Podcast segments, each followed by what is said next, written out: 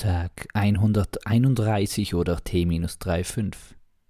Wie fesselnd kann etwas Befreiendes sein? Viele Menschen hoffen darauf, befreit zu werden aus Gewohnheiten, aus Machtstrukturen, aus der Ungerechtigkeit, aus der Jugend, aus der Jungfräulichkeit und so weiter. Dabei verfestigt sich dieser Wunsch danach oft so fest, also manifestiert sich beinahe, dass die Befreiung zum Zwang selbst wird und die Frage aufwirft, was kommt danach? Die Zukunft wird groß, singt das Lumpenback, aber wie groß? Größer als eine oder einer selbst, noch messbar? Nichts bleibt, wie es ist, meinen andere Kalendersprüche.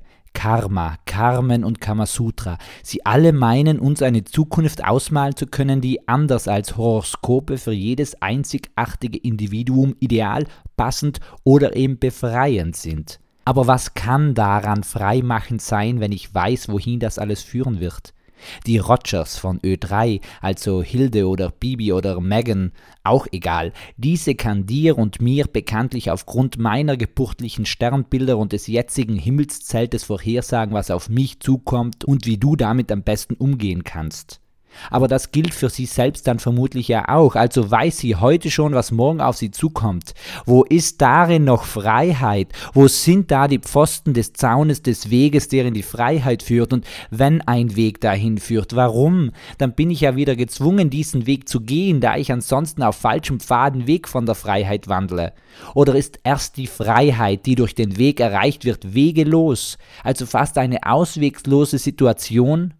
Denn wenn es wieder einen Weg aus der Freiheit hinaus gibt, ist der schon wieder vorgegeben und daher nicht mehr frei.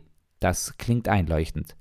Andererseits würde Pavlov diese Methode nicht für gut befinden, denn wenn ein Mensch dahin gebildet wird, einen Weg hin zur Freiheit zu gehen, also auf den Weg konditioniert wird, kann plötzlich das Fehlen von Wegen Unbehagen, ja Hilflosigkeit hervorbringen. Das wäre dann wieder problematisch, weil die Freiheit als Gefahr erfahren wird.